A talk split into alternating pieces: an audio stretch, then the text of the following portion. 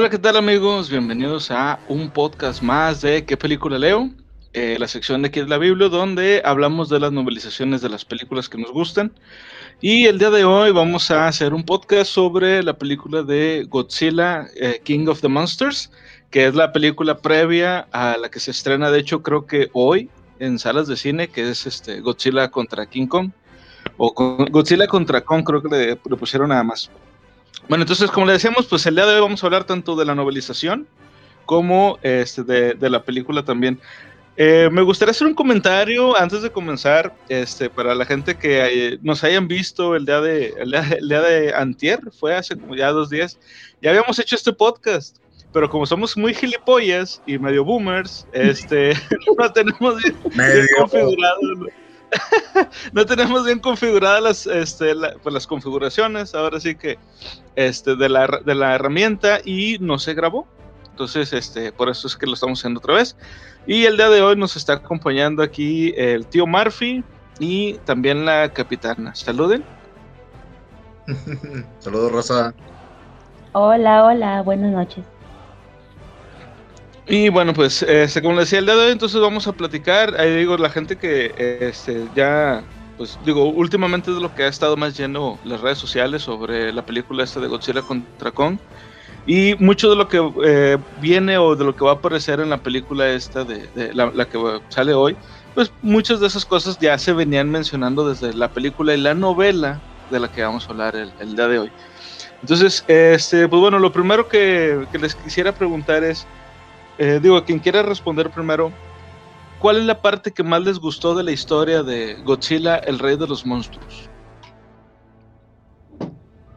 Mm, primis, pues a mí cuando aparece Motra, digo, siempre le comenté a mi esposo que siempre he sido fan de Motra en las películas, la primera vez que la vi fue en beta, hace muchísimo tiempo, pero sí, me emocionó mucho cuando eh, cuando aparece Motra, ya volando, ya ver sus alas bien bonitas. No, sí, Motra es maravilloso, digo, The Queen of the Monsters, sí, definitivamente. Toda la aparición, fíjate, toda la aparición en sí de la película de la megafauna está brutal, a mi parecer, y también yo dándole, dándole lo que dice Capitana, yo mucho, pero con la aparición de Roland, cuando aparece sobre, sobre el extiende las alas, se ve de fuego, bellísimo bellísimo. Si es parte de la historia, porque en sí, digo, ya lo vimos, Motra es muy, una parte muy pesada de la historia, a final de cuentas, nos da ese equilibrio y ese balance más adelante. Roland también tiene mucha participación, entonces yo creo, a pesar de la aparición de, King y Dora, digo que también es impresionante, yo iría también por, por la de Roland, me, me, encanta. Esa y la aparición al final cuando despiertan a la megafauna. Oh, bueno, yo creo que voy muy adelantado, pero esa parte sobre cuando despiertan a la megafauna se ve, se ve impresionante. Cuando despiertan a los titanes, dices. Sí, pero, eh, pero fíjate que es de manera general. Como que cada despertar siempre te lo quieren este, poner muy imponente. Digo, yo te entiendo, tiene que vender la primera apariencia, tiene que contar bastante como tu primera impresión de, de la criatura. Pero yo siento que te lo venden demasiado bien. Siento que lo hacen como que demasiado agradable a la vista. O sea, lo, lo vuelven brutal, tal cual. Sí, de hecho. Fíjate, a mí algo que me gustó mucho de la novelización, bueno, obviamente pues hay muchas cosas que, me gustaron de, la novelización, pero algo así más específico es que hacen muchas referencias a cosas que eh, no salen tal cual en las películas. El Monsterverso que está haciendo Legendary es muy extenso y además de que son las películas, están las novelas y también hay unos cómics. Entonces, por ejemplo, hay un cómic que es el que empieza todo, que se llama, si no mal recuerdo, este, se llama The Awakening, Godzilla The Awakening, y luego de ahí seguiría la película del 2014. Y la mención que hacen en la novela, este, o bueno, perdón, en la novelización hacen una mención a este, a los eventos del cómic, porque el primer eh, titán que fue despertado, que fue, que eh, hacen referencia a esto con las bombas nucleares de, de Hiroshima y Nagasaki, el primero fue Shinomura y Godzilla despierta porque despertó Shinomura. O sea, a Godzilla no lo despertaron con las bombas nucleares. Y en la película de Godzilla de 2014 pareciera que te dan a entender eso, cuando en realidad no fue así. Ah, con la bomba nuclear de Hiroshima despiertan a Shinomura, Shinomura empieza a hacer su desmadre por la Tierra y es cuando este, se despierta Godzilla y Godzilla eh, se despierta a cazarlo a él. Entonces, este, de aquí, aquí se entiende un poco mejor por qué este Serizawa está fregue y frega con que es que Godzilla es el que va a traer el equilibrio y es que Godzilla es este el que nos va a ayudar y la gente no lo comprende. Y uno tampoco lo comprende mucho hasta que pues bueno ya te enteras de que está el cómic y pues digo en la, en la novela en la novelización lo mencionan. Y también algo que me gustó mucho de la novelización es que te explican ahorita que, que decías tú lo de los titanes en la novelización te dicen que no nada más hay este, los titanes que hemos visto, hay 17 titanes. Y si bien en la película también lo mencionan, que son 17, nomás te muestran como a 4. Y además de esos cuatro, pues salen Godzilla, Godzilla, Ghidorah, eh, Rodan y, y, Motra. Aparte de esos, te, te, muestran otros cuatro y ya, pero son 17 en total, o sea, te faltan un chorro de, de, de titanes. Y en la novelización... es importante mencionar que los titanes que faltan también son como mitológicos, pero no solamente en el universo de Godzilla, sino que pertenecen a nuestro universo. Son hombres de dioses antiguos, este, está Quetzalcoatl considerado uno de ellos, está Tiamat de la cultura babilónica, está, si no me equivoco, hay dos o tres de la Biblia, este, que es Leviatán y ahorita se me va el otro, pero sí tiene... ¿eh? Behemoth. Behemoth, sí, que es el mastodonte. Ajá. Sí, o sea, pero me encanta por los nombres que les pusieron. Están demasiado bíblicos como que pertenecen también a nuestra vida o a nuestro universo o nuestra mitología. Entonces también se siente como que te incluyen parte de, parte de la, ¿cómo te podría decir? Como que nosotros también tenemos a nuestra propia megafauna aquí. Sí, es que eso es algo que, que explican muy bien en la película y en, la, y en el libro también, que este, los, la forma en que encontraron, o gracias a cómo encontraron los monstruos, fue en base a las leyendas y a los mitos que se manejaban en cada región. Entonces, por eso es que en la película, por ejemplo, perdón, en el tráiler, por ejemplo, de esta de, Godzilla contra Kong, hay una parte donde dicen los mitos eran reales o las leyendas eran reales. Bueno, es que de aquí viene, porque a cada titán lo, lo, lo encontraron o lo nombraron más bien en base a los mitos de la región en la que lo encuentran como a Behemoth, por ejemplo, hay un, hay un titán este, que se llama. Eh, ay, ¿cómo era? E, es un nombre africano, eh, Kumbele, Mkele, o algo así se llama, no me acuerdo. Y ese yo ya lo había escuchado mencionar, este, que es como una especie de leyenda. Ándale, ese, Mukele Mbembe. Es una leyenda que tienen, creo que en, en, una cierta región de África, que es algo parecido, o sea, el, la criatura, el monstruo es parecido como un brontosaurio. Y es como que la versión africana del monstruo del lago Ness. Entonces, este, en base a eso, pues fue que, que, nombraron a ese, a ese titán. Y la verdad es que no se parece tanto. En, en, el libro lo describen más como una especie de elefante. Este, sí, de hecho, sí. Es, es, un, es un elefante, final de cuentas, tienes toda la razón. Es como un mamut. Digo, y. No, ese es otro, el, el que tú dices. ese es, ese es este Behemoth. Behemoth. Ese es el Behemoth. Pero sí, te digo, es, eso es lo que, lo que me gustó, que, o sea, dan, dan, una razón de por qué tiene nombre cada, cada titán y de dónde viene el nombre. Ahora, ¿hubo algo que no les gustara de la historia? Ya, ya lo he comentado, lo voy a volver a comentar y lo seguiré diciendo. Sobran humanos en la película. Tenemos demasiados humanos, demasiadas historias inútiles, demasiados, ¿cómo te podría decir? Las historias son, son tan innecesarias, tan... Voy a poner a persona famosa quemando el desayuno y puedes poner a quien tú quieras, la verdad, te vale. Digo, a todos nos vale, es como que, ¿por qué pusieron a Millie Boy Brown? Dude, Stranger Things, está despuntando. Ah, ok, no puedes agarrar alguno otro de ellos, de los cuatro, puedes poner a quien tú quieras y va a ser exactamente el mismo resultado. Como que nos hemos saturado de gente famosa a la mala, y te lo voy a decir bien, a la mala, o sea, no te voy a decir que es memorable un Brian Cranston, Samuel Jackson, Tom Hiddleston, esta, la Scarlet Witch, que no me acuerdo cómo se llama. no es necesario, sinceramente no es necesario que pongan a tanta gente famosa, porque no es parte de la historia, no es parte importante. Te pueden poner a cualquier dude que, ah, es Monarch, pueden poner a Jack Black, a quien tú quieras, nada más que pase cinco segundos en la pantalla y que continúe la historia. Las historias de los seres humanos no son memorables, no son empáticas, no entiendo por qué los ponen, que se supone que es, oh, es para sentir algo cálido de humanidad. Dude, yo me siento identificado con Godzilla cuando lo ve y dice, te va a partir la madre. Me siento identificado y feliz. No tienen que poner a más gente ahí. Yo ahí ya estoy contento. Entonces, si tú les quitas media hora a los humanos para darle cinco minutos más a un round a Godzilla, yo soy feliz, yo. la verdad. Perdóname, pero sobran los humanos. En todas las historias, si no tienen la relevancia ni la importancia que tienen en los libros, ¿cómo se llama Miguel? El, el, el muchachito que sale El volando. niño, Mateo. Mateo. Mateo. Perdónenme, es que los libros sí tienen relevancia. Eh, tiene una relevancia o algo importante que sería que una película ni te vas a enterar cómo fregado se llama hasta que pasan los créditos y, y niño arrastrado por el viento, Mateo. O sea, no, no vas a saber ni siquiera qué es él. En el libro tiene una relevancia, acá en la película no. Entonces, no veo por qué lo hacen. ¿Cuál es la necesidad de meter tanto ser humano si no les vas a dar un trasfondo importante? No lo veo, simplemente. Y es queja, es queja. Sí, de hecho. ¿Tú, capitana? Sí, no, ¿Algo igual, no demasiados humanos, demasiada gente. Pero es, es un factor que se necesita dentro de la historia. Digo, no puedes contar una historia de amor o una historia de fraternidad con mutos. O sea, no estoy viendo a Godzilla siendo amoroso con, con alguien más. Como no, hay una escena en donde salen hasta cariñoseando los mutos de fondo. Pero esa Sí, es es la otra, eso es para procrear. Pero son, son necesarios, tristemente, y sí, igual coincido contigo, pero son necesarios. Ah, y la actriz es Elizabeth Olsen, la de la Scarlet Witch.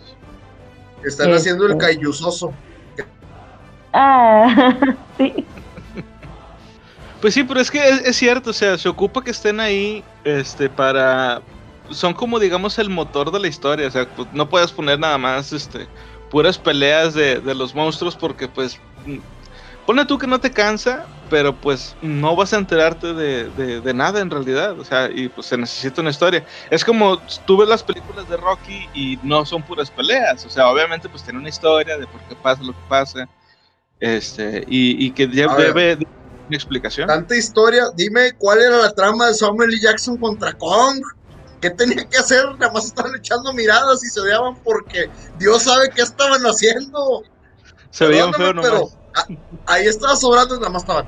Tú, tú, te odio y no tengo razón ni motivo. Y Kong, no sé quién eres, pero me la pelas. O sea, sobraban. sí, Perdóname, en pero esa sí sí le, sobraba. faltó, sí le faltó, le decía a Felipe, a Conan que faltó meterse más en ese personaje, en conocer por qué odiaba tanto, por qué tenía tanto odio en él que y lo, y- y lo vino reflejando con, con cuando le mató a su a su equipo, pero no sabemos realmente de dónde viene este cabrón. Exactamente, ahí tienes toda la razón y dices al punto correcto. A lo mejor sobran los manos, pero ¿sabes por qué sobran? Porque falta historia, falta contexto. Si no tenemos el contexto apropiado, dame una película de dos horas, dos horas y media, pero dame un motivo, dame un acercamiento, dame un, ah, ¿sabes qué? Sentí empatía con este humano porque perdió algo importante, porque su familia perdió esto, porque X, Y, Z, como lo que pasó con el, eh, en algún, eh, por ejemplo, en Kong Island nos dan una buena historia con los dos pilotos que caen después de la Segunda Guerra Mundial y se hacen amigos y bla, bla, bla. Ah, es una sí. excelente historia, una historia muy bien contada. Y cuando toman la espada de su amigo es vamos. O sea, tienes, esa espada tiene un sentimiento solamente por el hecho de que la hayan desenvainado. Hay una buena historia, hay dos humanos y es una buena historia. Denos más de eso, quítenle tantos humanos sobrantes y pónganle una historia a Mateo, no lo pongan como niño que sale volando número dos. Hasta ahí. Y fíjate que en, en el, en el caso de esa, de esa historia que dices del, del piloto, el, el japonés y el americano, en toda la película nada más en un pedacito sale el japonés y aún así empatizas más con él que con el personaje de Samuel L. Jackson. Y ya lo, Pero ya es lo un, ex- dijimos. es un excelente principio del libro, ¿eh? El libro empieza directamente con la historia de ellos. Sí, sí, sí, de hecho, y como, como te decía, o sea, ya, ya hablamos de, de ese personaje eh, y de, de Samuel L. Jackson cuando hablamos de la película de Kong. No fue el actor, el actor es muy bueno, pero a lo mejor, como, vim- como hemos visto que ha pasado con, con cómo editan las películas, la edición a lo mejor fue mala y las escenas que nos hubieran hecho hacer clic con el personaje no se dan, porque en el libro sí se dan. O sea, en el libro, por ejemplo, también cuando te presentan al personaje, este, perdóname, se me olvidó el nombre del, del- del personaje de, de- de Samuel. Jackson, pero cuando te presentan ese personaje te dan a entender por qué él quería seguir en la guerra. O sea, qué sentimiento le daba estar ahí y, y estar junto con sus hombres, y él tenía, o sea, no quería regresar ¿no? Al mundo real. No, ponle tú que no estaba deschavetado, pero estaba tan acostumbrado al, al mundo militar que, digamos, ya no era funcional en el mundo real. o sea, en el mundo de fuera. Ya la vida común y corriente, la vida de civil, ya no era para él, porque estaba tan acostumbrado y tan a gusto en la vida de militar que obviamente pues le, le, daba ansiedad volver, digamos. Entonces, este, ya cuando te lo explican de esa manera, ya como que, bueno, ya se entiende un poco más qué pasó con el personaje, pero pues en la película no, no le invirtieron cinco minutos, cinco minutos a, a, a, ver cómo piensa y con eso hubiera, lo hubiéramos tenido suficiente. Pero bueno, fíjate, a mí... ¿Qué no te gustó de esta película? ¿Qué no te gustó de Godzilla? Ah, sí, Packard, Eh, a mí lo que no me gustó de la novelización, o bueno, no es que no me gustara, es que en realidad sí me gustó todo, todo el libro, pero algo que yo hubiera, este, yo creo que hubiera hecho, o hubiera preferido que hicieran diferente, es precisamente en los titanes, que explicaran cómo encontraron a cada uno, o sea, qué proceso se llevó, o qué, qué pasó, qué accidentes, o qué eventos llevaron al descubrimiento de cada uno. Porque te digo, en igual, en tres páginas hubieran podido explicar fácilmente eh, todo eso. Y no, no, se dan el tiempo de explicarlo. O sea, para cuando tú te enteras de que son 17 y tú, ah, qué chido, vamos a ver cómo encontraron todos. Y no, ya todos están, este, ya todos están en confinamiento. ¿Y cómo los encontraron? O sea, ¿cómo supieron que tal o cual era, era un titán? Por ejemplo, hay un titán que es el que está, si no mal recuerdo, en Alemania. Este, que es uno de los más... Ah, pues creo que es el Behemoth, precisamente. Eh, te cuentan que en, Alemania había una leyenda donde eh, por ahí de la época medieval había un pueblito, este, una aldea de donde salió un soldado, fue a pelear una guerra y cuando regresó, donde estaba el pueblito, ahora estaba una montaña. Entonces ahí empezaron a creer que ahí había un titán. Y sí, la montaña era el titán. Eh, había llegado, se acostó encima de la, del pueblo y de esa aldea y pues desapareció. Por eso cuando regresó el soldado, ahí estaba una, una montaña. Era el titán que estaba dormido. Pero te fijas, o sea, en menos de un párrafo ya te explicaron una leyenda alemana de cómo estaba el titán ahí. Y eso hubiera estado chido que explicaran de cada uno de los demás. Pero pues no, no se dieron el tiempo. Y a mí me hubiera encantado. Eso fue lo único que no me gustó. Que no te dieran un, un poco más de información sobre cada titán y hubiera estado bien genial. El que estaba en Alemania era Metusela. Ah, no era Behemoth, en, Brasil estaba Behemoth. Ah, ok. Bueno, ese, el de Alemania. Bueno, puedo haber escapado. Yo he escuchado de muchos, de muchos alemanes que escaparon a Brasil, pero esa es otra historia. Ya, otro cuento. pero esa es otra historia, vaya, vaya. Exacto. Dijeron, hay una regla en el internet que mientras más hables, más te acercas a una persona. Yo creo que lo más cercano que nos aventamos por ese lado. sí, güey. Bueno, ahora, la siguiente. ¿Cuál fue tu parte favorita? Los hermosos, hermosísimos, con, digo, perdón, Sila apareció y dijo, tú necesitas paz y tranquilidad, paz y tranquilidad y aliento atómico, mucho aliento atómico. No, perdóname. Cada, cada película de Caillou tiene solamente un motivo de existir en este universo. Y es ver megafauna mega partiéndose la mega madre. No, tiene su motivo, razón y ser. Perdónenme, pero es en lo particular a lo que yo voy a ver la película. Yo no voy a ver a, mira, qué hermoso desarrollo de personajes. Y, oh, se están peleando de fondo. No, Dios mío, yo vengo a ver que se agarran los cayudos, señor. Y ya hablándolo bien, las peleas. Motra, puro corazón, enfrentándose ah. a lo que sea y a donde sea y donde sea. Motra realmente saliendo como, por eso I am the queen of the monsters y vámonos. El título tiene bien ganado. Roland, mi respeto, las escenas de Roland cuando va barriendo con todo, como si fuera un huracán, bellísimo. las alas, cuando hace el, barrel roll, que empieza y que barre todos los aviones, oh, no, maravilloso. Sinceramente, ah, muy buenas jugadas, King Ghidorah aventándoselas como campeón. Y Godzilla, yo creo que mi parte fuerte es donde se empieza a poner Super Saiyan, que empieza a brillar. Ah. y yo, parecía que estaba cargando la pila, como que le estaban cargando el Max Power. Vámonos. Buenísimo, como siempre, estas son peleas, son películas de Cayus. Yo, en lo particular, siendo una, una persona que la verdad no soy tan fan de las películas en sí, sino las películas de los Caillou por las peleas en sí, me, me, me, atrapó demasiado. La película, como siempre, visualmente un 10 de 10, un CGI que no se ve forzado, un CGI que no se ve para nada fuera de lugar. No estamos viendo una película tan, tan nueva como la versión 2014, vemos una versión 2019. Y la mejor en CGI ha sido espectacular. Digo, comparemos el Godzilla del 2000, ya no ocupamos tanto las marionetas Jurassic Park, ya ocupamos más de de CGI, incluido con la realidad y bien fusionado por una película de Kaijus, está excelente. Parte favorita, cada una de las peleas, alguna en particular, King Ghidorah o Roland contra Motra. Oh, sí, Rodan contra Motra, es cierto. Estuvo muy buena. A mí me gustó cuando salió Ghidorah por primera vez del hielo, cuando recién despierta este, ahí te presentan al villano o villano de, sí, villano, eso era, de todo lo que era la, película. Y fue impresionante cómo sale del hielo y cómo llega Godzilla a tratar de, detenerlo. Y sí, esa, esa, fue de las que, partes que más, más, este, más me gustó, mi favorita, yo podría decir. Fíjate que ahora después de tantos memes que, hicieron este, en su momento de, la tercera cabeza, o sea, de la cabeza que está del lado izquierdo de, de me di cuenta de que hay, varias escenas en donde la cabeza del medio como que le dice, eh, güey, agarra onda, que está, está la cabecilla así, y luego la agarra y lo jala. De que eh, agarra y como que, achis. Ah, o sea, realmente sí como que estaba tonto. ya no que le hicieron el meme de que se llamaba Kevin y, no sé qué, pero sí, o sea, como que sí estaba medio, medio sonso. Este, pero es que le acaban de cortar. No, desde el principio, cuando está congelado. Entonces, le afectó. De hecho, gracias a eso, pues es que tiene sentido un chiste que no, no sale en, el libro, o sea, en la novelización, pero sí sale en la, en la película.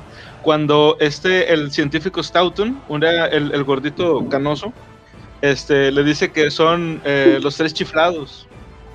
Pues yo no había entendido por qué, dije, sí, son tres y ya nada más por eso, pero no, era por eso, porque la tercera cabeza estaba, estaba chisqueada. Pero bueno, a mí, eh, mi parte favorita, pues fue cuando esta eh, Millie Bobby Brown quema el, tocino y que se prende la. Ah, no, no te crees. ¿Por qué? yo, tengo una, emoción demasiado grande yo quiero, voy a hacer, voy a hacer un, este, un, un Kickstarter o un GoFundMe o como tú le quieras llamar, donde me pongan en una misma escena a Millie Boy Brown tomando un desayuno, a Tauriel, y que de repente les cae un camión encima eh, al principio de la película. Y continúa la película y los personajes se voltean y, ¡oh, qué desgracia! Continuemos. continuemos. Es de 10. Perdón, pero sí, es más, ya te lo dije, en mi, en mi orden particular de, de favoritos, va arriba obviamente Godzilla, pues la película así se llama, o sea, la película se llama Godzilla, pues Godzilla va a estar ahí. Luego Motra, Roldán, King Ghidorah, el desayuno que quemó Millie Boy Brown, y de ahí para abajo todo, y Mateo, güey, Mateo va, en quinto, y va en, sexto peleándose con el desayuno quemado, y ahí todos los demás, viejo. No, no, pero ya, en serio, haciendo a un lado todo lo de las peleas, porque realmente es la parte favorita, como dices, este, Marfileño, es, lo que todos fuimos a, ver, o sea, la pelea, los cayutazos que se iban a, dar entre, entre los titanes, pero haciendo eso un poco a un lado, este, una, una de mis partes favoritas fue cuando Serizawa entra a la cueva donde está, este, donde está Godzilla, en la ciudad, este, en las profundidades, en tanto en el libro como en la, como en la, en la película, lo hicieron muy emotiva. Y tanto es así que el lugar, digo, a lo mejor no que no, no la gente que no le haya puesto tanta atención a, la, a la, película, este, les, les, comento, adentro de esa cueva hacía muchísimo calor y estaba muy eh, eh, lleno de mucha radiación. Entonces, eh, cuando va llegando, todavía ni siquiera entraba, pero cuando va llegando, este, la vista le empieza a fallar por la radiación porque ya, ya estaba este, pues, afectándole el, el, cuerpo.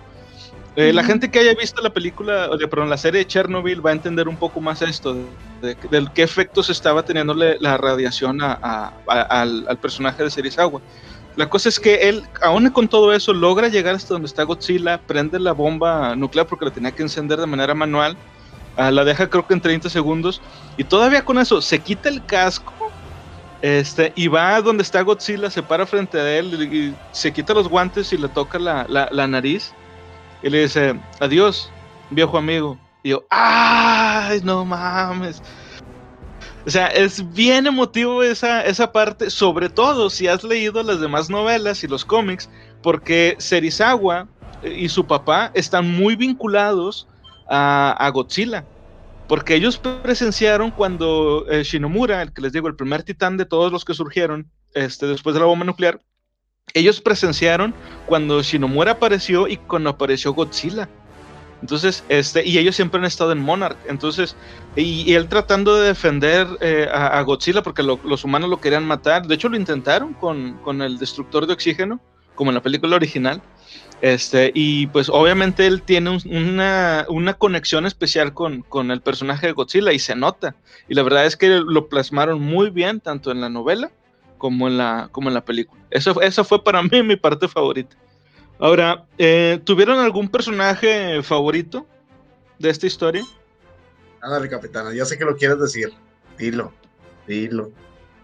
Ay, no sé. Está Millie Bobby Brown. Ah, no se crean.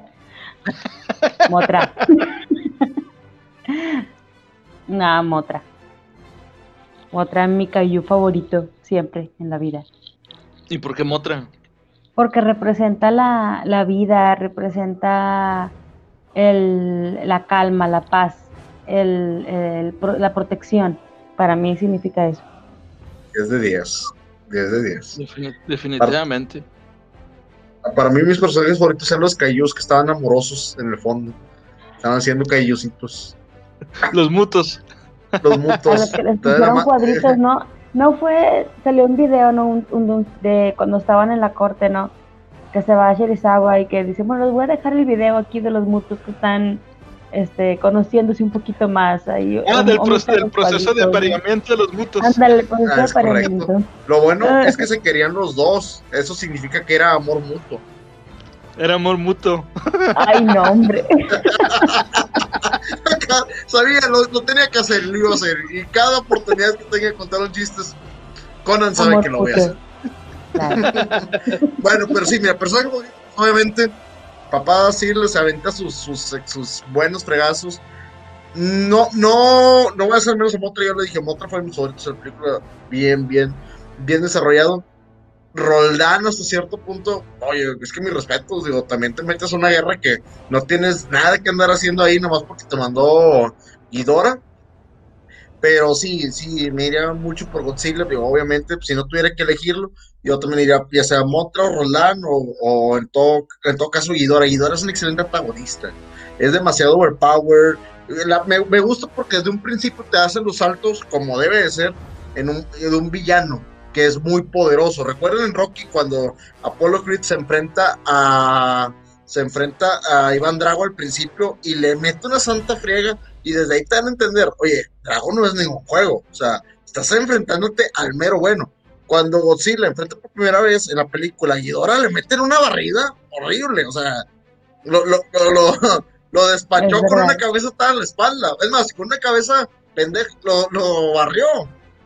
Ahora, ya desde ahí te dan a entender que Ghidorah no es ningún juego ni es ningún chiste. Eso lo vuelve un gran antagonista. Es un clásico de las peleas tipo Dragon Ball, sinceramente. Llega el villano nuevo, parte y luego hay que, hay que desarrollar para vencerlo. Eso está excelente. Es cualquier, es, el, es, es la típica desarrollo de shonen de toda la vida. Entonces, si lo vemos de ese lado, Ghidorah se portó a la altura. O sea, fue un buen antagonista. Si no puedo elegir a Godzilla, lo elegiría él por ese simple hecho. Lo hizo bien. Sí, sí, Ghidorah, Ghidorah es el freezer de, de Godzilla, Sí. Es verdad. Sí, definitivamente. Porque luego también cuando, cuando mata a, a Motra, es como cuando se hubiera matado a, a Krillin. Porque de hecho, gracias a eso fue que, como decías hace rato, este Godzilla bueno, no fue gracias a eso nada más, ¿verdad? Pero fue por eso que, obtuvo el poder. De hecho, este, Capitana me hizo ver una cosa que no me he dado cuenta. En la película, la primera vez que Godzilla este, expande la, o sea, que sale la onda de energía, se ve Motra y se escucha Motra. Es el grito de Motra y las alas en el campo de energía que hace. O sea, como, como dándote a entender que esa explosión es una combinación entre el poder de Godzilla y el poder de Motra. Y el poder de Motra. Eh, estuvo muy chido. Si no, si no, lo, si no lo han visto. Tienes que verla. Sí, sale dos veces. Si no lo han visto, chequenlo. O sea, chequen ese detalle, pónganlo en película. Ahí debe estar en YouTube. Búsquenlo y, para que chequen el, detallito. De hecho, se alcanzan a ver un poco de las alas de, de Motra cuando se expande la, la onda de energía. Pero bueno, em, para mí, de los, mi, mis mi personaje favorito de, de, toda la historia, en realidad, pues fue Serizawa. La verdad es que por, por lo que les digo de todo el, el contexto que lleva el, el, personaje y toda la relación que ha tenido ese personaje en particular con todo lo de los, este, los titanes. Además que pues, para empezar es el único japonés que aparece y en todo momento dice Gojira. Él no dice Godzilla, que recordemos es el nombre original de, de este personaje. Y de ahí en fuera, pues la verdad es que todos los titanes están bien geniales, o sea, los principales, quiero decir.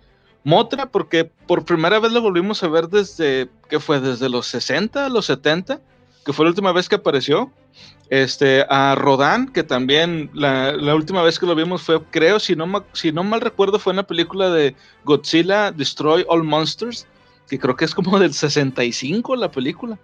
Este, y King Ghidorah, la verdad es que le hicieron un favorzote los de Legendary porque le hicieron ver lo imponente que se supone que es el personaje.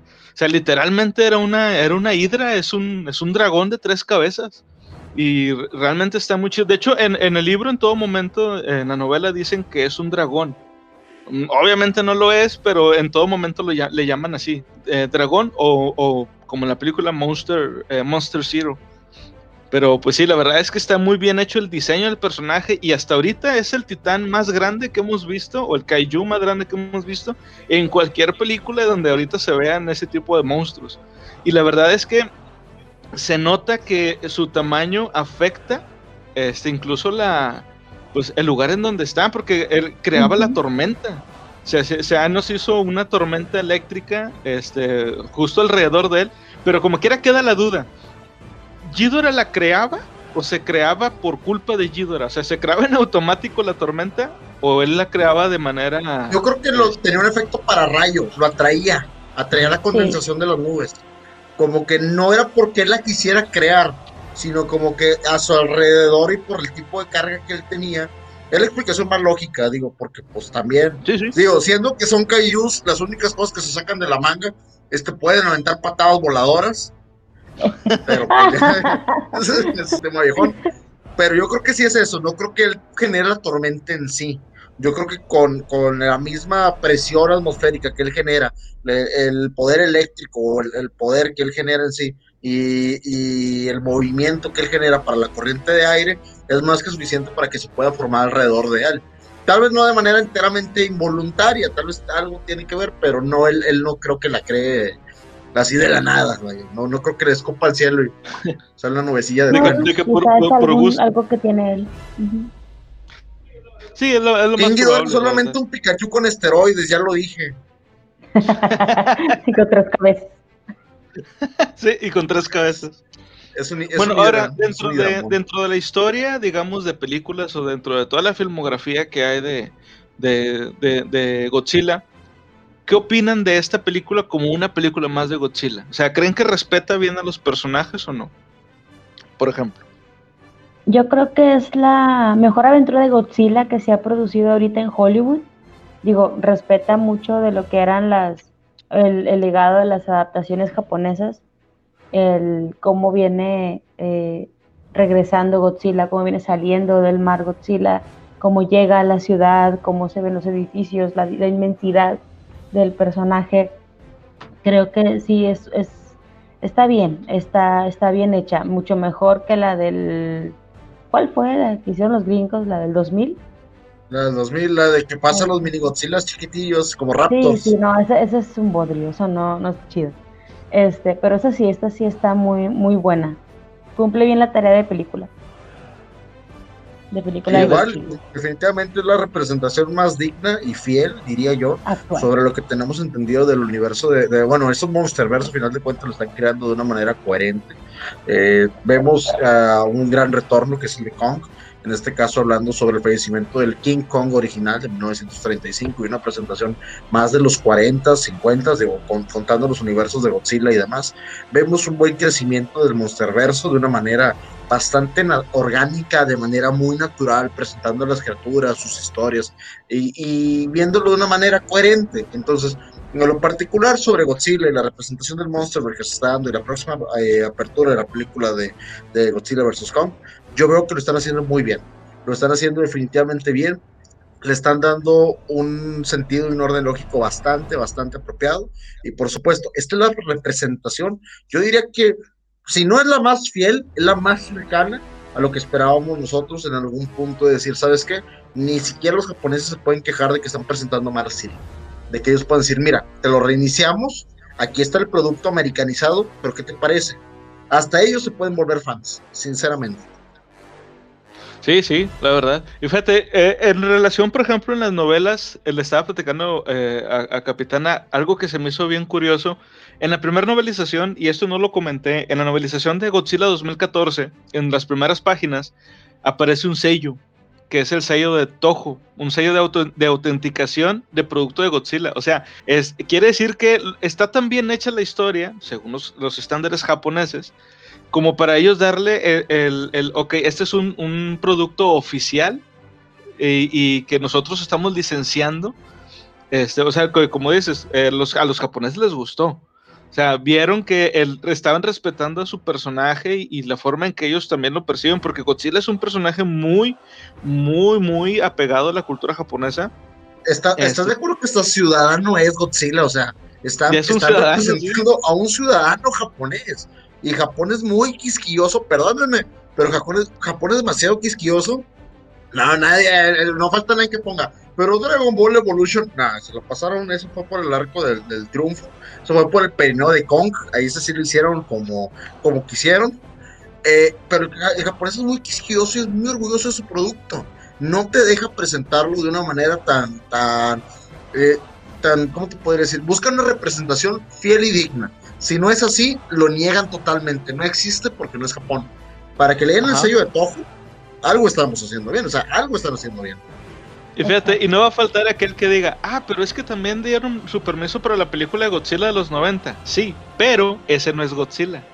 Eh, hay una película, creo que, si no mal recuerdo, la de Shin Godzilla, que es una película que salió este, hace poco, o sea, hace poco te digo, hace como seis años, este, en, japonesa en donde hay una escena donde están unos chavos en la escuela, clásico de Japón, están los chavos en la escuela y hay, y hay una parte donde sale, están viendo como un celular y luego de que eh, Godzilla ataca a Japón y un, y un güey atrás dice, oye, pero ¿qué no los americanos habían acabado con él? Y se voltea otro güey y dice, no, este, los, los americanos creen que era Godzilla, pero no era él. O sea, e, ellos mismos te están diciendo, no, lo que pasó en esa película, ese no es Godzilla. Porque, pues, como dice. ¿Hay, alguna película? Y quiero que alguien que nos esté escuchando y que nos tenga la oportunidad de comentarnos, ya sea en cualquiera de nuestras redes sociales, ya sea YouTube, Facebook, Spotify. Vámonos, les metí el comercial, claro que sí. Les, les pido, por favor, si alguien tiene el comentario, quiero que alguien recuerde, una película de los 80s, 90 donde hay una escena donde empiezan a correr ciudadanos japoneses o coreanos, no recuerdo, empiezan a correr Luego, oh no, es Godzilla. Y dice otro, no, por los derechos de autor no es. Lo, ah, bueno, pero corramos como si lo fuera. Y se van corriendo. Alguien que me diga el nombre de esa película, me acuerdo mucho de la escena. Dice, oh no, es una criatura gigante como Godzilla. Pero otro dice, sí, pero por derechos de autor no es Godzilla. Y otro, sí, pero corramos como si lo fuera. Increíble. Si alguien tiene la, información de esa película, se le agradecería bastante. Hemos estado hablando de películas perdidas todo el maldito día ahí por un chat. Tenemos este, donde está Capitana, Conan y los demás este, compañeros ahí. Este, y hemos estado hablando de unas películas perdidonas de las que nos acordamos de los diálogos, medio la trama. Hay algunas que está hablando Conan que no existen, definitivamente estoy seguro que no existen, que son maravillosas historias de un universo alterno, pero la que yo le digo sí existe. Yo recuerdo haberla visto en mi juventud y les pido a alguien, por favor, si tiene el comentario de esa película de un fake Godzilla o un pseudo Godzilla, y por favor que lo ponga. Sí, sí existe. Recuerdo la escena. No recuerdo la, película, pero sí recuerdo haber visto algo así. Si es de risa, eh, perdóname, me voy a aventurar mucho, pero debe de, ser la película. Debe ser la película Dude, ¿dónde está mi, dónde está mi auto? Creo que es en esa película. Conan, tú nomás estás inventando películas. La que te aventaste en la tarde sería bien interesante. la voy a buscar y vas a ver que sí existe la película. De hecho, luego hablamos de esa porque estoy seguro que debe tener novelización también. Pero bueno, eh, me apunto, me apunto. Continuando con lo de la, la, relación entre el, cine y, esta película de Godzilla, bueno, yo voy a hablar pero un poco más de la novelización. Algo que me gustó mucho de la novelización, porque como digo, está muy bien hecha en relación al monsterverso en general, no nada más en esta película en sí, sino todo el, el monsterverso. eh, me gustó mucho que hacen alusión a muchas cosas que ocurren eh, tanto en la película del 2014 como cosas que ocurren en los cómics y sobre todo cosas que ocurren en la película de Kong. En esta película de Godzilla King of the Monsters hay muchas escenas, digamos, de fondo o que están viendo los personajes en pantallas en computadoras en donde sale Kong. O sea, Kong estuvo presente durante toda la película este, de Godzilla King of the Monsters. Y en la novela es más o menos parecido. O sea, pero es tan, es tan, es tanto el, el cómo, cuánto hablan de, de, Kong, que eh, en internet había mucho una pregunta que decían, ¿por qué cuando King Ghidorah se sube al, trono de Rodan en el volcán este, y hace el llamado del alfa, todos los demás criaturas, o sea, todos los demás titanes se levantan y van hacia él, pero Kong no sale? Y en la novela explican por qué. Kong lo escucha, pero él decide ignorarlo. Y es parte de el por qué dicen ahora en este, en los trailers de la película de, Godzilla contra Kong, que dicen Kong no se inclina ante nadie. Bueno, es por esto.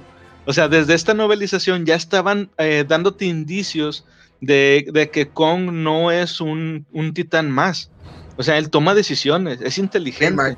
Me, imaginé la respuesta de Kong, que alguien grita a lo lejos, ¡Titanes! levántense. Y con viendo el horizonte, ¡está bueno, puñetas! Me lo imaginé sí, como con de, ¡está bueno! Y se va. Y se va. Ahorita. Y se va el vato. Ahorita. Ahorita. Ahí quedaría muy bien, ¿te acuerdas el, meme de el meme de Patricio que le dice el lunes sin falta, carnal? Ándale, algo así, güey. Sí, y, de hecho, este, en la, en la novela explican que los Skullcrawlers, o sea, después del grito del alfa, del llamado del alfa de Ghidorah, los Skullcrawlers empiezan a salir de la, de la tierra, este, como se ve en la película de, de Kong, Skull Island, y Kong se rasca las costillas y se avienta desde la, la, montaña donde está, porque él tiene también un trono. Este, escucha, escucha el llamado del alfa, voltea hacia abajo y ve que los Skullcrawlers salen Godzilla se rasca las costillas y brinca hacia él y dice, y empezó a cazar. O se rasca las costillas, creo que estaba leyendo la versión PG-13, viejo. Yo no me acuerdo qué dijera eso. Se estaba rascando otra cosa. Pero sí, o sea, a lo que voy es que una de las razones también por las que Kong no fue no fue a, o sea, no respondió el llamado de Ghidorah, fue porque estaba cazando los Skullcrawlers en la isla. Recordemos que Kong tiene rencillas ya por ahí con estas criaturas por lo que hicieron con sus padres. Entonces, eh, pues aprovechó y también por eso es que estaba haciendo lo que hacía. Em, algo que dan a entender también en la, en la novela es que cada, cada eh, titán protege la zona donde vive. Y Kong, al estar en la, en la isla, pues él protege la isla y la mantiene en equilibrio también. Así como Godzilla mantiene el equilibrio todo el planeta, bueno, Kong mantiene en equilibrio la isla Calavera. De hecho, hacen mención de la isla Calavera al final de la película, ¿no? Menciona algo que, la, el, mundo se estaba restaurando y la megafona empieza a volver a la isla Calavera como parte de, no sé si sea movimiento, transición, migración, pero empiezan a, dice que hay como que movimiento hacia la isla Calavera. De hecho, lo que mencionan en, el, en los créditos finales es precisamente eso, que los Skullcrawlers estaban saliendo y que se estaban abriendo más, hoyos de donde salían ellos. O sea, hay cosas que sí mencionan en la película, que salen en la novela, pero en la novela le ponen un poco más de atención, digamos, o, tú al estarlo leyendo le prestas más atención. Y en la película, la verdad es que al final los créditos salen tan rápido y cambian de uno a otro que no le prestas tanta atención. O sea, no hicieron como por ejemplo con las películas de Marvel, de que se acaba la película y luego hay otro final. No, eh, en los mismos créditos se estaban dando indicios de, lo que iba a pasar en la próxima película.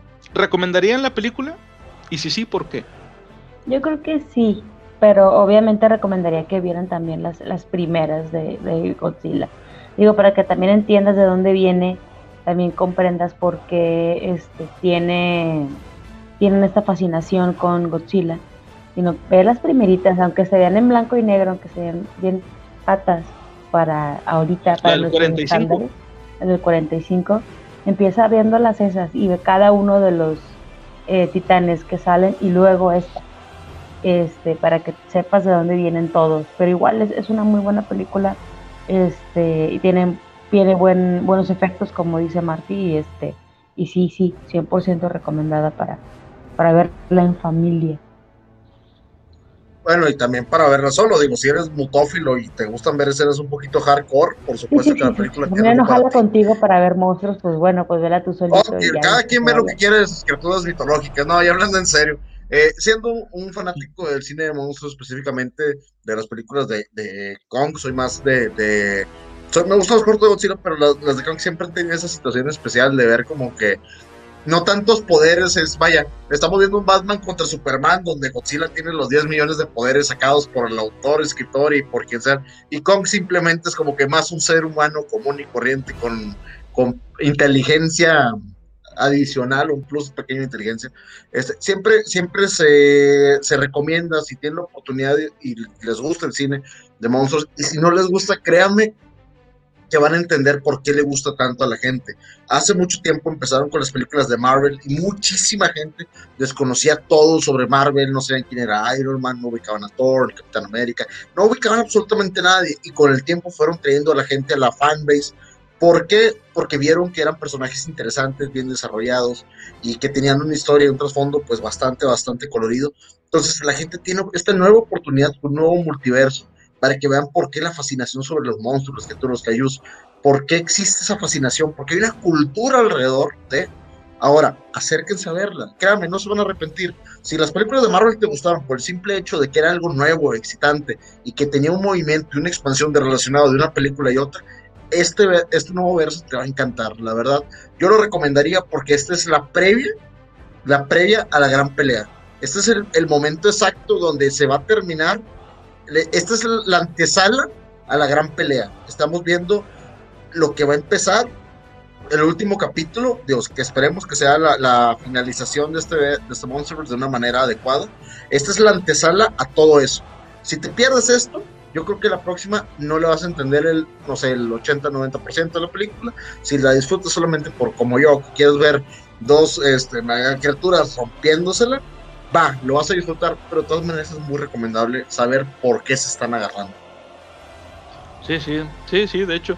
Fíjate, yo también, yo recomendaría tanto la película para todos los, la, gente que pues ya sea fan de, Godzilla, y aunque no lo seas, la verdad es que la película de, de, Godzilla, King of the Monsters, a diferencia de las dos previas, o sea, la de Godzilla 2014 y la de Kong, aquí es que eh, yo lo que veo es en la de Godzilla 2014 y en la de Kong Skull Island, lo que veo es que fueron más tímidos.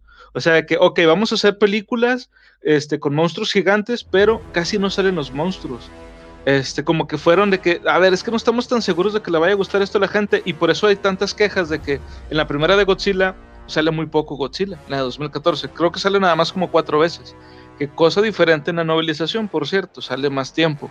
Igual con la de Kong y la calavera. Kong sale muy poco. Este, y en la novelización igual, o sea, sale un poco más, me parece. Este, pero igual sale poco. Ahora, en esta de Godzilla King of the Monsters, o sea, realmente se, se aventaron a, ok, vamos a hacer a los humanos un poco a un lado y vamos a sacar más a los monstruos, porque ves a un chorro de monstruos y ves cómo están este, luchando y cómo se hace el desmadre en la ciudad. Porque, eh, por ejemplo, la, donde, donde estaban peleando, este, era, no me acuerdo bien si era en Chicago, creo ¿De dónde son los Red Sox? ¿Tú que, a ti que te gustan más los deportes? Chicago Red Sox. Sí, en Chicago. Bueno, no, espérate. Este. No, lo, lo, dicen los Boston Red Sox. Era Boston, ¿no? Donde, era Boston, porque Red Sox, Ah, sí, era en Boston. Boston. Sí, era, era, en Boston. Bueno, este, eh, o sea, realmente hicieron la ciudad, literalmente la destruyeron. No, es que los White Sox son de, son de Chicago, viejo. Los medias blancas ah, son de Chicago, los Red Sox son de Boston. No te has confundido, bebé. sí, sí, es lo que, es lo que preguntaba, ¿de dónde, ¿de dónde son los Red Sox? Pero sí te digo, o sea, este, la, la, lucha entre los, entre los titanes destruyó completamente la ciudad, o sea, la dejaron hecha cagada, no, no quedó ningún, ningún edificio quedó en pie. Este, y cosas como esa realmente pues no es tan común que lo veamos en películas, excepto en la película esa de Superman, donde destruyó casi toda Metrópolis peleando con un cabrón él solo. Este, eran tomas reales de Detroit, de hecho. eran tomas reales de Detroit. Pues digo, e, es, este, casi no vemos películas en donde realmente se haga tanta, tanta destrucción. Y la verdad es que está muy bien hecha. Ahora, la novelización yo la recomiendo bastante, sobre todo a la gente que también le, gustó las otras dos novelizaciones, la de Godzilla y la de Kong, porque además de que te expande mucho más el universo, realmente está bien escrita. O sea, sí se, sí se vuelve interesante este, leer las descripciones de Motra, que te la describen casi como un ángel, que en la película se ve así, pero en la novela te la describen como, como tal, y te dicen que ella es la reina de los monstruos. Eh, eso, eh, cuando te describen, por ejemplo, a Rodán, literal te están este, describiendo un demonio. Y eh, en, la, en, la, película, aunque dicen, sí, es que ahí le, le, llamaban el demonio de fuego, pero no entiendes tanto. Y en la novela te, te, explican un poco de la historia, que es lo que estaba diciendo hace rato el tío Murphy, de que aparece un niño al que casi se lo lleva el, el, aire, que se llama Mateo, y te cuentan la historia, la historia, perdón, de Mateo y de su abuela, que es la señora que sale también en la, en la película. En la película son personajes de relleno, pero en la novela no. En la novelización te hablan un poco de ellos, cuál es su historia, y te cuentan, por ejemplo, que los padres de Mateo están muertos porque tuvieron un accidente de tráfico, y la abuela es la que está cuidando al niño. Y cuando, está, cuando aparece Rodán y se hace todo el desmadre en la, en la ciudad, este, la abuela le, pide a Dios y le dice, te llevaste muy joven a mi hija, a este me lo dejas porque me lo debes y te quedas, ay, güey, qué pedo, la señora diciéndole eso a Dios. Este, pero, o sea, son cosas que como quiera te, te, te hacen que se, eh, se, se, vuelva un poco más rico lo que estás leyendo. Y es, se vuelve más interesante. No es una, un libro nada más de, de monstruos peleando. Tiene, un, tiene corazón. Y eso es lo que está más chido cuando estás leyendo un libro, a fin de cuentas. Pero bueno, no sé si tengan algún comentario final, ya para terminar, que no se haga muy largo. Pero bueno, yo mi último comentario, les agradecemos mucho por su tiempo, les agradecemos por estar en nuestras emisiones. Estamos normalmente por Twitch, Spotify, Facebook, YouTube. Donde nos busques, ahí vamos a estar. Agradecemos que nos den este tiempo. Nuestras redes sociales van a aparecer en la parte de aquí abajo. Tenemos tanto que comentar de este tipo de, de, de películas, eh, series y novelas le, que les agradeceremos su compañía, sus sugerencias, que les ha parecido, interactúen con nosotros. Realmente es una gran recomendación continuar con este Monsterverse. Estamos muy, muy emocionados por la nueva continuación del mismo, Godzilla vs. Kong. Y les agradeceremos que se den el tiempo. Si no tienen oportunidad de enfocarse en la novela, vean la película. Si la película les gustó tanto como a mí, enfóquense en la novela.